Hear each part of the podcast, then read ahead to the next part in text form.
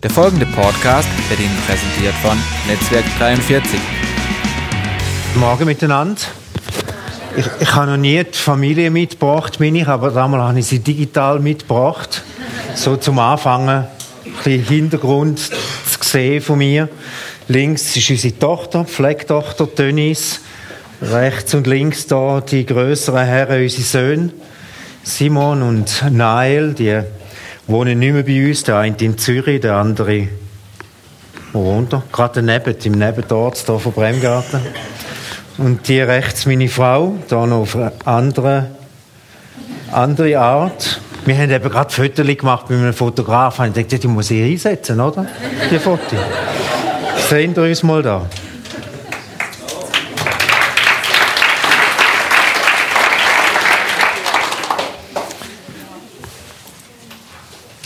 Ich habe letzte eine Pinzette zugeschickt bekommen. Sagt man dem auf Deutsch auch Pinzette? Ja. So zum Kluppen da. Faires Verhalten. Ich wäre aus dem Rheinland. Ich habe ein wenig Mühe mit dem Dialekt. Okay. Ja, darauf habe ich äh, gedacht, ihr würdet euch melden, wenn was nicht stimmt. Danke. habe ich so eine. Was meinst du? Habe ich eine Pinsette zugeschickt bekommen. Werbung für Fairmed, faire Medizin. Und dann, das Wort fair ist ja so, scheint in aller Leute Mund zu sein. Da gibt es äh, Fair Holidays. Gestern habe ich eine Fernsehwerbung gesehen über Fair Banking. Spätestens dann habe ich gedacht, könnte das ein Missbrauch sein von Fair? Auf jeden Fall, das Wort wird uns heute beschäftigen. Ich habe in den letzten Monaten viel über das Wort Fairness nachgedacht, das du gerade da natürlich inspiriert gebracht hast, oder? Was ist Fairness? Was ist faires Verhalten für uns Christen? Und wenn wir das Wort fair hören, dann denken wir ja meistens an, äh, an Fair Trade oder Fair Play. Das ist so die berühmteste Anwendung von Fair, oder so auf internationalem Bereich. Fair Trade und Fair Play. Tragen wir mal zusammen, was Sie darunter verstehen. Zuerst Fair Trade. Was verstehst du unter Fair Trade? Könnte einfach. Gerechter Handel. Gerechter Handel. Fair Trade, gerechter Handel. Was ist gerecht an dem Handel? Oder sollte gerecht sein an dem Handel? Was denkt ihr? Es gibt nur Gewinner. Beide Seiten sind Gewinner, die Produzenten, äh, die Verkäufer und Käufer. Ja, da war noch was? Ich hätte eher ehrlich damit verbunden. Ehrlich ist damit verbunden, ne? ja? Mhm. Was verbindet ihr noch mit Fair Trade? Fragen kriegen einen guten Lohn. Ja, die, die arbeiten und produzieren, kriegen einen angemessenen Lohn, auch die Frauen. Ist auch verbunden mit, mit ökologischem Anbau, wenn es um Lebensmittel geht. Ist auch verbunden mit Kinderschutz, also keine Kinderarbeit. Oder eben mit, mit Schonungs, Schonung der Ressourcen. Langzeitinvestition, genau. Was ist mit Fairplay? Was verbindet ihr mit Fairplay? Ohne Hinterfotzigkeit. ohne Hinterfutzigkeit miteinander Sport treiben. Gestern hat einer gesagt, keine Blutgrätschen. Was viel- verbindet ihr noch mit Fairplay? Wie bitte? Sich an die Regeln halten. Sich an die Regeln halten, ja? Wie bitte? Listig, meinst du? Mhm.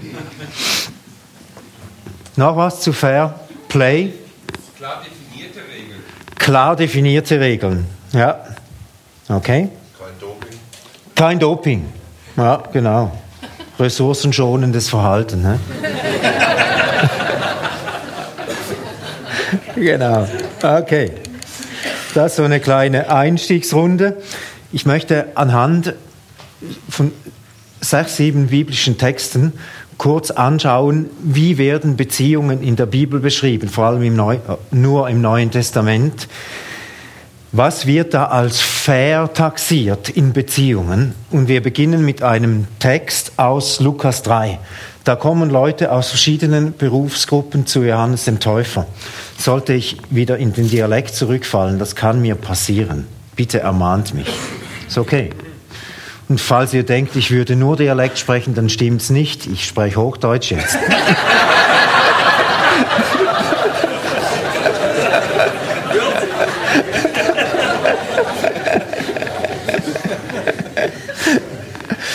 Äh,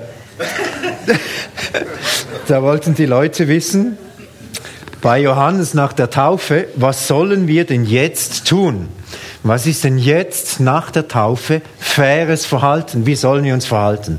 Johannes antwortete, wer zwei Hemden hat, soll dem eins geben, der keins besitzt. Und wer was zu essen hat, soll seine Mahlzeit mit dem Hungrigen teilen. Also Fairness hat viel mit Teilen zu tun.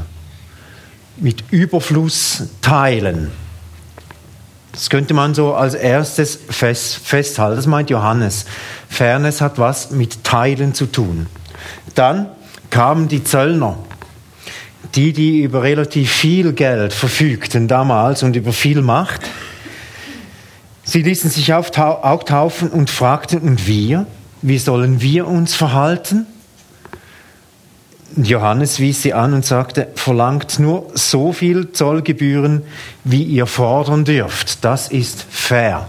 Das ist angemessen. Das ist angebracht. Also es geht darum, nichts zu übervorteilen, die eigene Machtposition nicht zu missbrauchen, um andere auszubeuten. Dann kamen die Soldaten, die sich taufen ließen und fragten, und wir, was sollen wir denn machen? Und Johannes sagt ihnen nicht, legt die Waffen nieder, hört auf, Waffendienst zu leisten. Nein, sagt ihnen, plündert und erpresst niemanden. Wenn ihr schon euren Dienst tut, dann fair. Dann so, dass ihr eure Grenzen kennt, dass ihr euch innerhalb eurer Grenzen verhält. Seid zufrieden mit eurem Sold, antwortete ihnen Johannes. Also fair ist, das Schwächere zu schützen, genügsam zu sein, sich genügen zu lassen mit dem, was einem als Soldaten zusteht. Teilen, nicht übervorteilen, Schwächeres schützen, genügsam sein. Dann Paulus in Epheser 6. Da spricht er über das Verhältnis zwischen Eltern und Kindern und Kindern und Eltern und spricht da auch wieder darüber, was fair ist. Zuerst zu den Kindern. Ihr Kinder, gehorcht euren Eltern, so erwartet es Gott von euch. Du sollst deinen Vater und deine Mutter ehren. Das ist das erste Gebot, das Gott mit einer Zusage verbunden hat, nämlich Ehre sie, damit es dir gut geht und du lange auf dieser Erde lebst. Also Eltern ehren, Eltern achten, Eltern respektieren ist fair für Kinder faires Verhalten für Kinder ihren Eltern gegenüber ist achten. Wie alt ist er? Ma, cool. Zwei Monate, darf noch alles. Also es geht darum, die Eltern zu achten.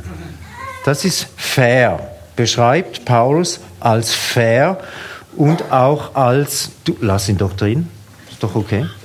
Ah, okay.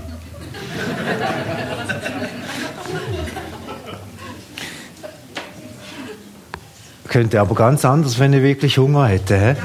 Ja.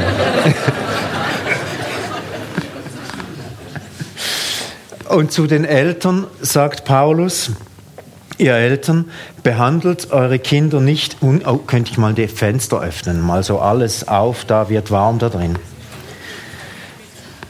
Ihr Eltern, behandelt eure Kinder nicht ungerecht, sonst fordert ihr sie nur zum Widerspruch heraus. Eure Erziehung muss vielmehr in Wort und Tat von der Liebe zu Christus bestimmt sein. Finde ich ganz spannend, auch von der Äußerung her des Paulus. Wenn Eltern Kinder ungerecht behandeln, werden sie zu Widerspruch herausgefordert, werden sie rebellisch, werden sie aufsässig, werden sie schwierig zu halten. Haben ja einige Jugendliche, die schwierig zu halten sind in unserer Gesellschaft. Und nicht zuletzt könnte man sich dann fragen, wo wurden sie ungerecht behandelt? Wie wurden sie ungerecht behandelt? Warum müssen sie sich so unzufrieden verhalten und so rebellisch, manche davon? Paulus meint zu den Eltern, fördert das Jüngere. Eure Aufgabe ist, und das ist fair, als Ältere, als Erfahrenere, als die, die viel mehr Macht haben, das Jüngere zu fördern und die Jüngeren zunehmend auf Augenhöhe zu bringen mit euch selbst. Das ist fair.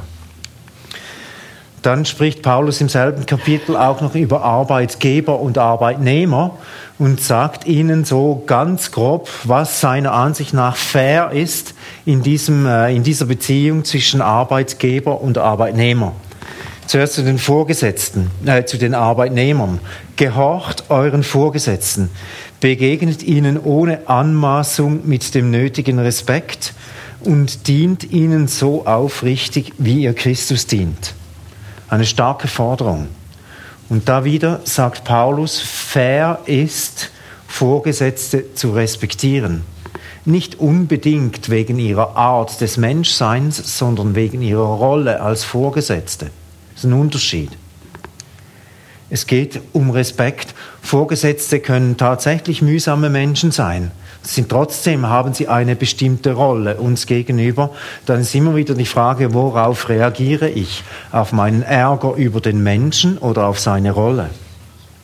Und es ist leichter, die Rolle zu ehren manchmal wie den Vorgesetzten als Person. Und gut geht es uns, wenn beides möglich ist. Das ist das Beste. Und das erwarten wir. Aber schlimmstenfalls die Rolle ehren, wenn wir den Menschen nicht respektieren können. Dann zu den Arbeitnehmern. Da sagt der Paulus, das sollen vor allem die nicht vergessen, deren Anweisungen, habe ich gesagt, Arbeitnehmer. Jetzt kommt zu den Arbeitgebern. Das sollen vor allem die nicht vergessen, deren Anweisungen andere auszuführen haben. Schüchtert eure Untergebenen nicht mit Drohungen ein. Denkt immer daran, dass ihr denselben Herrn im Himmel habt wie sie. Vor ihm sind alle Menschen gleich, auch die Vorgesetzten. Also es geht auch da wieder darum, die Abhängigkeit nicht auszunützen. Die Abhängigkeit der Angestellten nicht auszunützen, sondern eben fair zu sein ihnen gegenüber. Was heißt das weiter? Fair sein. Jetzt kommt ein Text ganz außerhalb der Reihe. Man würde nicht denken, es wäre fair, Paulus erzählt ein Beispiel, das Beispiel eines Weinbauern, eines Weinbergbesitzers, Besitzers, der seine Ernte einbringen wird und, glaube ich, viermal pro Tag auf den Markt geht, immer zu verschiedenen Zeiten und Leute anheuert. Morgens, mittags, nach dem Mittag und dann, glaube ich, eine Stunde vor Feierabend. Die arbeiten alle von ihnen aus gesehen den ganzen Tag. Die einen haben einfach acht Stunden gewartet, bis sie dann eine Stunde arbeiten konnten. Die anderen haben ganze neun Stunden oder wie lange gearbeitet. Und dann kommt der, äh, ähm, die Auszahlung des Lohnes, des Tageslohnes. Damals war es immer pro Tag geregelt. Und die kamen zuerst an, die nur eine Stunde gearbeitet haben und die bekamen den vollen Tageslohn. Zum Erstaunen und zur Freude der anderen und sie dachten, aha, jetzt gibt es bei uns eine Änderung. Aber sie bekamen alle nur den vereinbarten Tageslohn. Da fingen sie an zu schimpfen, die, die den halben Tag oder den ganzen Tag gearbeitet haben. Diese Leute haben nur eine Stunde gearbeitet und du zahlst ihnen dasselbe wie uns. Dabei haben wir uns den ganzen Tag in der brennenden Sonne abgerackert. Mein Freund, entgegnete der Weinbauer, dir geschieht doch kein Unrecht. Wir haben uns nicht auf die, haben wir uns nicht auf diesen Betrag geeinigt, nimm dein Geld und geh. Ich will den anderen genauso viel zahlen wie dir, schließlich darf ich doch wohl mit meinem Geld machen, was ich will. Oder ärgerst du dich, weil ich großzügig bin und weil du nicht der Empfänger meiner Großzügigkeit bist, sondern der andere? Bist du neidisch? Vom Wein aus gesehen war das ein völlig fairer Deal. Er hat jedem gegenüber eingehalten, was er mit ihm abgemacht hat, aber die untereinander waren nicht einverstanden, weil sie nicht gleich behandelt wurden. Sie erwarteten Gleichbehandlung. Und das ist, scheint mir wichtig, dass Fairness keine Gleichbehandlung ist. Fairness ist keine Gleichbehandlung. Von der Bibel her gesehen. Fair sein und Gleichbehandlung aller ist nicht dasselbe. Gott behandelt uns nicht gleich.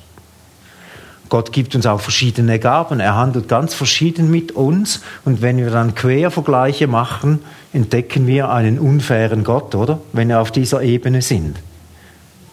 Dann reagieren wir wie diese Leute da. Also fair und Gleichbehandlung ist nicht dasselbe. Jesus argumentiert an einem Sonntag, an einem damaligen Sonntag, es war ein Samstag, mit den Pharisäern und Schriftgelehrten und stellt ihnen eine Fangfrage. Es ist ein Kranker in ihrer Mitte, Jesus weiß von ihm und Jesus fragt die Pharisäer und Schriftgelehrten, darf man am Sabbat Gutes tun oder soll man Böses tun? Und da waren die Pharisäer gefangen, konnten nicht antworten. Sie hätten am liebsten geantwortet Böses. Nämlich nicht helfen, oder? Aber das durften sie ja nicht. Also sagten sie nichts. Und Jesus sah einen nach dem anderen an, aber alle schwiegen. Schließlich sagte er zu dem Mann, zeig deine Hand her. Er streckte sie aus und die Hand war gesund. Das war fair. Jesus hat Leben gefördert an einem Sabbat, wo es verboten war zu arbeiten. Seine Gegner waren wütend. Sie berieten miteinander, weil sie den fairen Jesus, der sich nicht an ihre Regel hielt, aus der Welt schaffen wollten. Unglaublich, was Fairness anrichten kann. Unglaublich wie Fairness unsere, unser Regelwerk zerstören kann. Unglaublich, wie Fairness uns durcheinander bringen kann, wenn wir eine falsche Idee über Fairness haben. Also Fairness, fair sein ist mehr als das Gesetz erfüllen. Die Pharisäer, Schriftgelehrten versuchten das Gesetz zu erfüllen. Sie versuchten von Herzen das Gesetz zu erfüllen. Das war nicht böse gemeint, sondern sie versuchten es wirklich, sich ein Regelwerk, sich an ein Regelwerk zu halten. Und Fairness ist größer als jedes Regelwerk.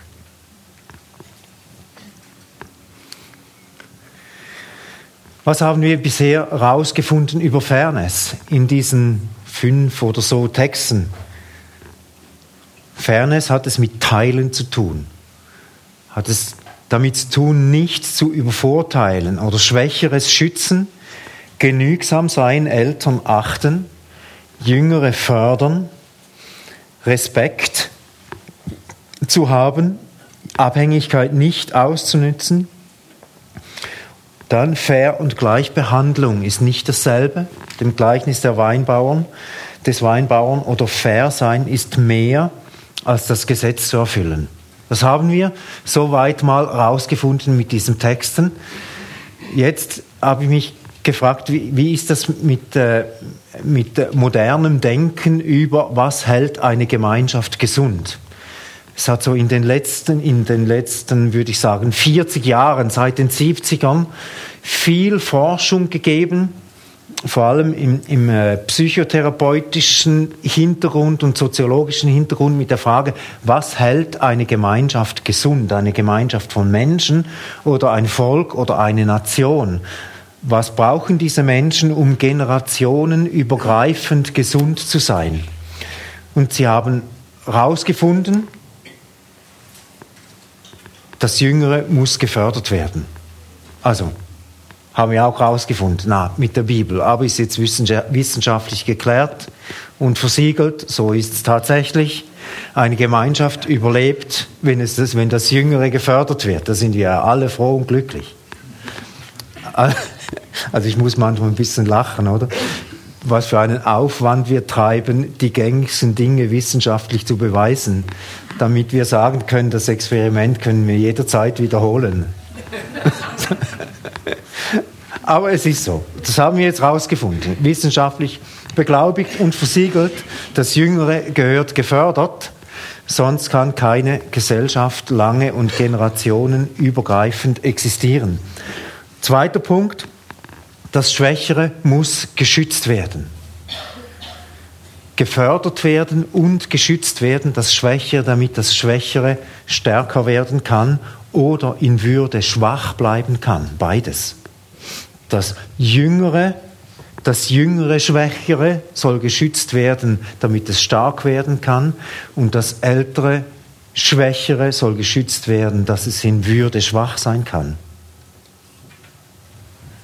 So wird eine Gemeinschaft gut überleben, wenn Kindheit und Alter in Würde gelebt werden kann, wenn Anfang und Schluss des Bogens geschützt ist. Also nicht nur Anfang und Schluss, aber besonders Anfang und Schluss des Lebensbogens gehört geschützt und gehört gewürdigt und gehört gefördert.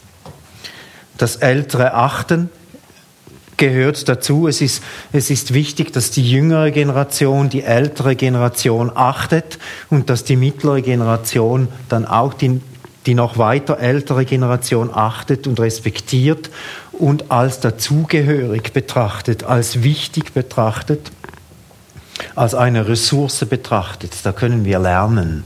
Da profitieren wir alle, wenn wir zuhören, wenn wir uns mit den Eltern auseinandersetzen, wenn wir sie ernst nehmen. Wir profitieren alle.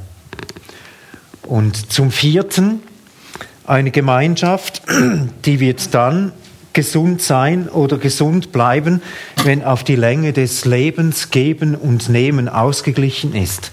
Das ist eminent wichtig für das Gelingen des Lebens. Also der Kleine da, der jetzt gerade am Trinken ist, oder? Oder ist es eine Sie? Hab's nicht. Ein Er. Hab's nicht gesehen. Äh, der, er kann nehmen, solange er will und so viel er will in, in diesem Säuglingsalter und abnehmen dann, je älter er wird, oder? Wird er weniger Freiheit zum Nehmen haben. Aber jetzt darf er alles nehmen und er, er kriegt auch viel. Wir Eltern sind limitiert, das wissen wir, aber wir geben gern und wir geben viel unseren Säuglingen. Und wir wissen, dass das völlig normal ist. Wenn ein Mensch auf die Welt kommt, dann ist er auf der Nehmerseite und darf es sein.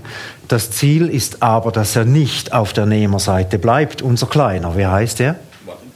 Valentin.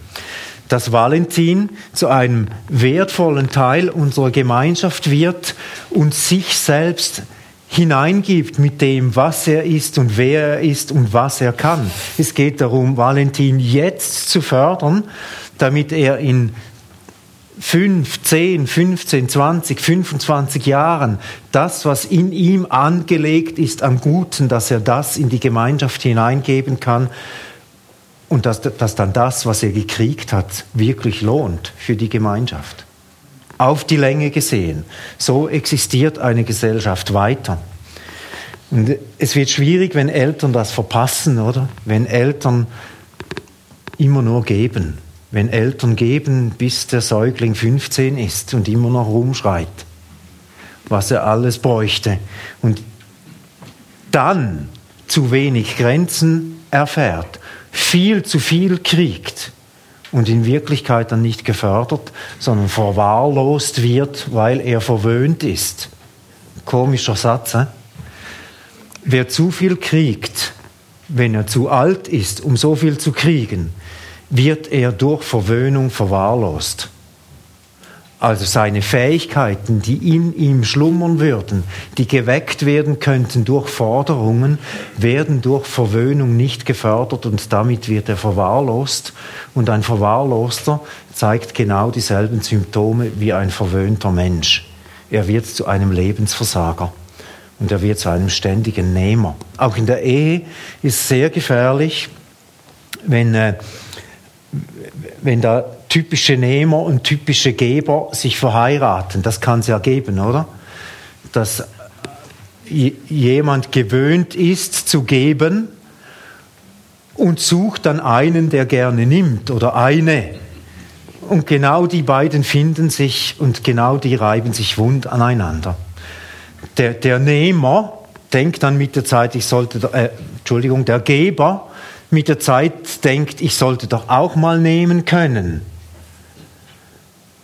Aber er ist sich gewohnt zu geben, darum gibt er in der Hoffnung, je mehr ich gebe, je mehr kann ich den Nehmer überzeugen, mir auch zu geben. Aber in dem Geber läuft ein ganz anderes Programm. Der ist zuerst angezogen von dem Nehmer und langweilt sich mit der Zeit, weil der immer noch gibt und weil er immer noch nehmen muss und er fühlt sich beschämt. Der Nehmer spürt unbewusst, da stimmt was nicht. Ich kann nicht jahrelang einfach immer nur nehmen. Und dann kommen die Trennungsgedanken. Beim Nehmer kommen die Burnout-Symptome. Habe ich es falsch gesagt? Beim Geber kommen die Burn... Eben ist eine Fremdsprache. Beim Geber kommen die... Ja, was musst du lachen? Also von der Wortwurzel her ist klar. Haben wir lange geforscht und wir Schweizer wissen, wir haben eine andere Sprachwurzel. Aber mach's gern für dich. ähm, wo war ich? Also, der Geber mit dem reagiert mit Burnout-Symptomen und der Nehmer mit Scham und mit Langeweile und mit Überdruss und mit Trennungsgedanken. So läuft das. Das ist ein ganz ein mieses Spiel. Ganz ein gemeines Spiel, weil die beiden das nicht wollen. Sondern es geschieht, weil die Balance nicht da ist zwischen Geben und Nehmen. Es geht ja nicht darum, dass wenn eine Krise da ist, dass da nicht einer mehr geben kann als der andere. Ist doch völlig normal, oder? Das sind Krisen oder Krankheiten oder Sondersituationen, die Balance mal aus dem Ruder laufen kann. Das ist völlig normal. Aber auf die Länge der Ehe gesehen oder auf die Jahre verteilt geht es darum, Ausgleich zu schaffen zwischen Geben und Nehmen. Ja, steckt mal dann die Köpfe zusammen, liebe Ehepaare, und sprecht mal ehrlich darüber, wie das ist mit Geben und Nehmen in eurer Ehe. Und zwar emotional und finanziell. Nicht nur die einen behaupten, ich bringe mehr Geld rein. Darum, darum gebe ich mehr. Dabei wird der andere emotional ausgesogen. Das muss fair sein. Und umgekehrt. Okay. Jeder Mensch, das ist der letzte Punkt, muss das Recht haben, ein nützlicher Teil der Gemeinschaft zu sein. Jeder Mensch ist dazu geschaffen, nützlich zu sein. Und, und wenn ein Mensch nicht nützlich sein kann, beginnt er an sich zu zweifeln, kriegt er Identitätsprobleme, Minderwertigkeitsgefühle und wird nicht mehr der wertvolle Teil für die Gemeinschaft sein, der er sein könnte oder die sie sein könnte. Jeder Mensch braucht einen Platz in der Gemeinschaft wie groß oder klein er immer ist, aber er muss so sein, dass, dass der Mensch ihn ausfüllt, dass äh, die Info bekommt von den anderen rundherum, du bist nützlich. Du nützt etwas. Das ist lebenswichtig für den Einzelnen, aber auch lebenswichtig für die Gemeinschaft, dass sie Plätze schafft der Nützlichkeit auch national gesehen, oder je höher die Arbeitslosenrate steigt, desto schwieriger wird sozial. Es ist im Kleinen und im Großen so. Also fair ist alles, was Leben schützt und was Leben fördert, könnte man sagen.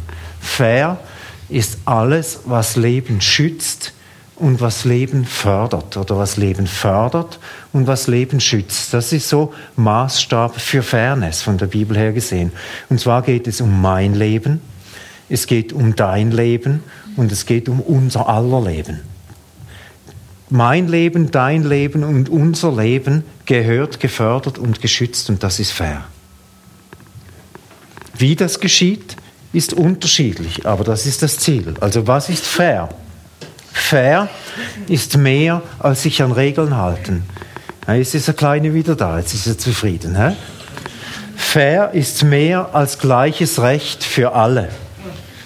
Fair ist mehr als Gleichbehandlung für alle. Was ist denn fair?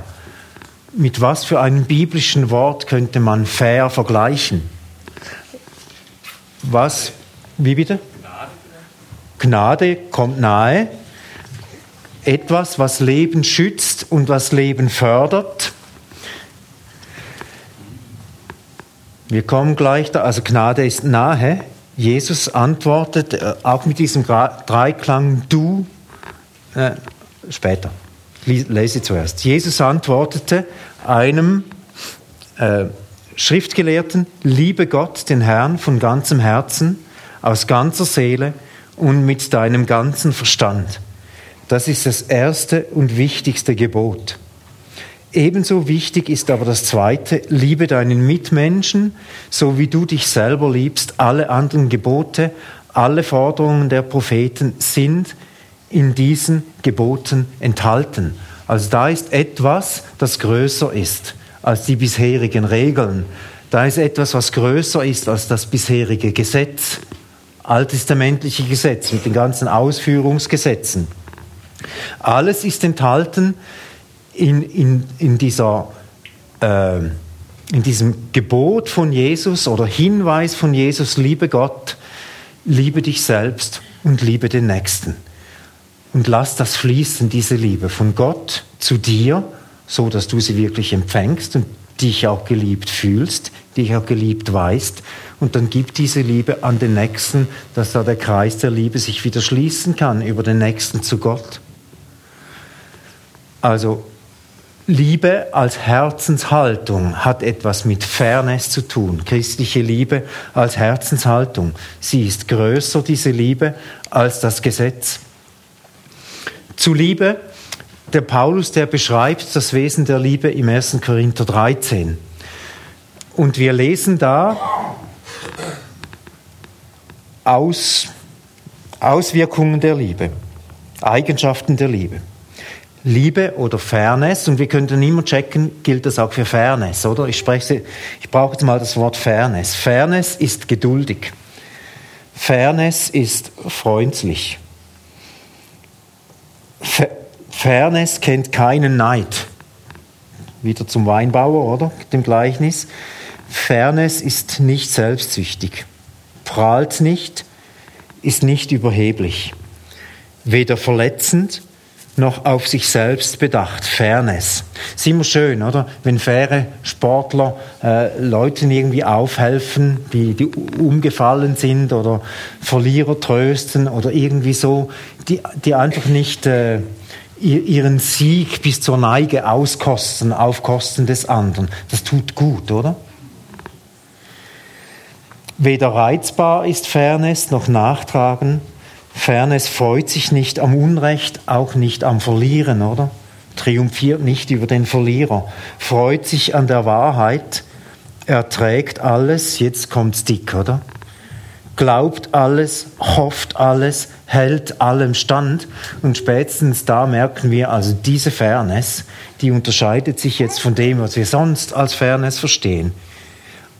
Die übersteigt auch meine Kraft da haben wir etwas mit einer göttlichen Macht zu tun, die scheinbar mehr kann als ich, die fairer sein kann als ich, die liebevoller sein kann als ich. Und das ist auch gut so, das so zu, zu, zu erkennen. Diese Art Liebe und Fairness überfordert uns. Das können wir nicht. Das ist sein Herz, nicht mein Herz. Das ist sein Herz, von dem ich mich prägen lassen will, aber es ist nicht grundsätzlich meine Fähigkeit sondern ich kann etwas von ihm durch mich hindurchfließen lassen, nehmen für mich und weitergeben lassen, aber es gehört nicht mir. Fair ist alles, was Leben schützt und was Leben fördert. Jetzt spitzt das Jesus nochmal zu und damit höre ich dann auf und dann noch mit einer praktischen Anleitung. Jesus sagt, spitzt nochmal zu, gibt eine Handlungsanweisung so wie ihr von Menschen behandelt werden möchtet, so behandelt sie auch. Das ist kurz zusammengefasst der Inhalt der ganzen heiligen Schrift. Da haben wir wieder was, was größer ist als Regeln, Gesetze und Vorschriften. Wir könnten, aber auch gestern Abend gesagt, über diesen Satz stundenlang theologisieren. Wir könnten stundenlang darüber reden, was Jesus wohl gemeint hat und wie wir jetzt den anwenden müssten. Was für Regeln wir beachten müssen, um diesen Satz richtig auszuüben. Und das ist voll Blödsinn. Aber wirklich. Also wenn wir so denken, dann haben wir keine Idee über Fairness und Liebe. Es geht da nicht darum, diesen Satz richtig anzuwenden, sondern es geht darum, den Herzschlag dieses Satzes zu erkennen. Und der Herzschlag ist, der andere ist auf Augenhöhe mit mir und ich will mit dem anderen umgehen so umgehen, wie es angepasst ist und wie es sein Leben schützt und fördert. Das würde ich auch wollen. Und darüber hat keinen Sinn, stundenlang zu debattieren, sondern das ist eine Haltungssache, Herzenshaltung, die ich nur von der Haltung her verstehen kann, nicht vom Intellekt her. Ich habe euch eine Zusammenfassung geschrieben von dieser Predigt. Und diese Zusammenfassung ist zugleich eine Halbjahresaufgabe. Und für dich eine sichere Möglichkeit, entweder fair zu bleiben oder fair zu werden. Und ich garantiere dir, wenn du das machst, was ich dir sage, jetzt dann, während der nächsten fünf Minuten, es kostet dich zwei Minuten am Tag, wenn du das machst, du wirst Wunder erleben. Und du wirst sehr verändert werden in das Bild von Jesus. Und es kostet dich zwei Minuten am Tag Herzensarbeit. Mit der Betonung auf Herz. Ihr braucht eine Brille dazu.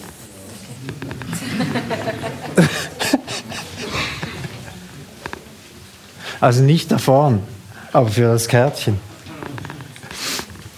Ähm, ich arbeite oft mit Menschen, äh, Menschen kommen oft zu mir in die Beratung oder Seelsorge und wollen, wollen etwas ändern in ihrem Leben, wollen ein Verhalten ändern in ihrem Leben, ein, ein Verhalten, das nichts nützt oder das eben Leben nicht fördert, das Leben nicht schützt.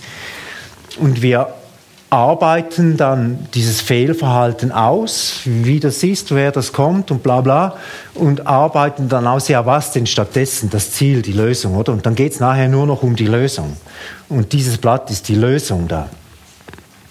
Und, und dann haben sie so normalerweise, normalerweise einen Satz, und dann sage ich ihnen, und jetzt geht es darum, jetzt kommt die Gehirnwäsche. Du wirst dein Gehirn jetzt waschen.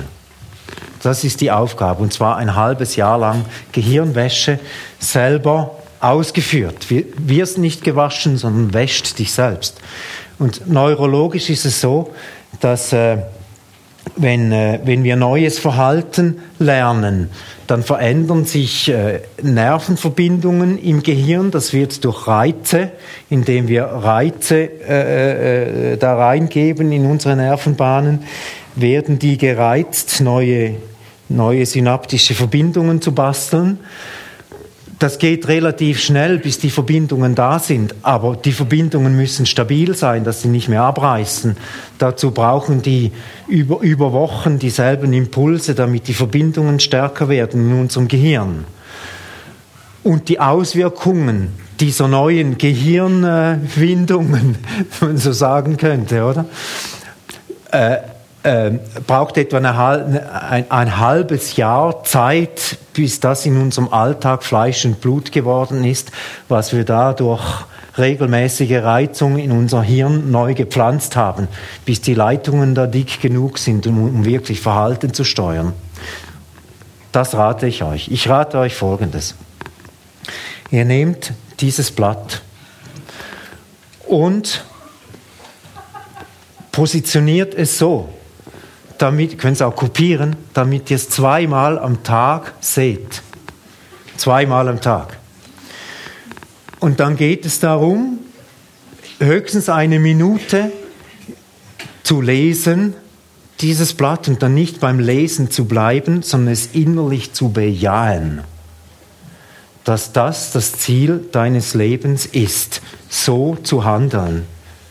So wie, wie wir es hier äh, entwickelt haben, was Fairness von der Bibel her gesehen ist. Es geht um dieses innere Ja. Das schafft die, die synaptischen Verbindungen, nicht das Lesen. Das schafft die Verbindungen nicht im Gehirn, sondern das innere Ja schafft diese Verbindungen. Geht es darum, dass du das immer wieder machst und dann wird etwas Frustrierendes geschehen. Du wirst fokussiert auf Versagen. Also das heißt, du siehst dann dieses Ziel, oder?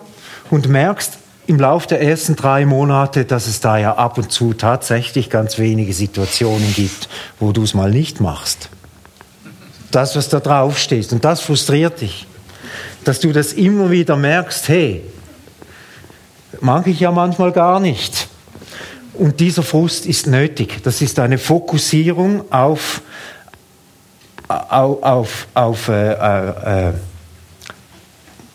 muss Deutsch reden, weil du dich konzentrierst auf ein Ziel, merkst du besser, was diesem Ziel noch nicht entspricht in deinem Leben. Du wirst aufmerksamer auf das, was schon immer war, aber jetzt siehst du es besser und es nervt dich. Und genau das ist das erste Ziel, das muss sein. Und wenn du dort bist, dann bist du schon ganz weit. Wenn du dich nervst über dich, dann bist du auf der Siegesstraße dann geht es darum, einfach weiterzugehen. Die nächsten, die nächsten drei Monate, also die ersten drei Monate sind vorbei und du hast schon mehr diesem Ziel entsprechend handeln zu können, aber hast ganz oft entdeckt, wie oft du es eben nicht machst. Das ist das Ziel der ersten drei Monate. Das Ziel der zweiten drei Monate ist, es immer mehr so zu machen, wie du es willst. Wie du es nämlich auf diesem Zettel siehst und du innerlich Ja sagst dazu. Und nach den zweiten drei Monaten bist du dort, wo du mehr so handelst, wie du es willst, als dass du handelst, wie du nicht willst. So wird es funktionieren. Das, da bin ich ganz sicher, dass es funktioniert, wenn du dir zwei Minuten Herzensarbeit pro Tag gönnst, sechs Monate lang. Es wird funktionieren. Und du wirst dich umprogrammieren du wirst eine Gehirnwäsche absolviert haben, die sich als Segen für dich und für andere auswirken wird. Und ich bitte dich, es zu tun. Es ist wenig Arbeit und ich weiß, es wird dir sehr, sehr viel nützen. Und äh, euch als Gemeinde würde ich vorschlagen, in einem halben Jahr, am 29. Oktober oder halt am Sonntag rundherum, dann so einen, äh, einen Gottesdienst zu machen, wie ist jetzt gelaufen im letzten halben Jahr mit dem Ding da. Das wäre cool. Könnt es schon nach drei Monaten machen, so zur Erinnerung. Übrigens, alle zwei Wochen müsst ihr den Ort verändern, wo, wo ihr das Ding aufhängt oder hintut um euch zu erinnern, oder? Weil ihr, ihr gewöhnt euch sonst dran und dann verliert ihr die Kraft der Routine. Oder weil ihr routiniert seid, verliert ihr die Kraft der Konzentration, so rum, oder? Also wechselt es alle zwei Wochen. Okay, soweit zu meiner Predigt. Ist, Martin, ist immer noch so, soll ich abschließen wie gestern? Okay, dann will ich abschließen mit einem Gebet. Und Jesus, vielen Dank, dass du das Leben praktisch eingerichtet hast. Und du hast uns praktisch gemacht. Und du hast uns so gemacht, damit wir Einfluss haben auf uns selbst. Und du hast uns so konzipiert und so, so geschaffen, dass wir auf uns Einfluss nehmen können. Und dass wir können, uns dass wir uns verändern können in dein Bild mit unserer eigenen Kraft und der Kraft des Heiligen Geistes zusammen. So hast du es geschaffen und du hast das Leben gut gemacht. Vor allem das neue Leben mit dir. Und du hast es so gemacht, dass es funktioniert und diese Ehre wollen wir dir geben. Und wir wollen dir nicht, dich nicht beschämen, indem wir sagen, wir können es nicht. Und, und wir können nicht in diese Richtung gehen, wo du gegangen bist. Und wir sagen, Jesus, doch, wir können es. Wir können es mit deiner Hilfe. Und ich bitte dich jetzt um Segen für meine Geschwister, dass du ihnen den Mut zu diesen zwei Minuten gibst und dass du ihnen die Disziplin und Stärke gibst, 180 mal zwei Minuten zu investieren das nächste halbe Jahr und zu erkennen, wie du, Heiliger Geist, ihr Leben prägst und wie du sie und uns in dein Wesen hineinziehst. Vielen Dank, dass du sie so segnest und uns segnest. Amen. Tschüss zusammen, gute Zeit euch.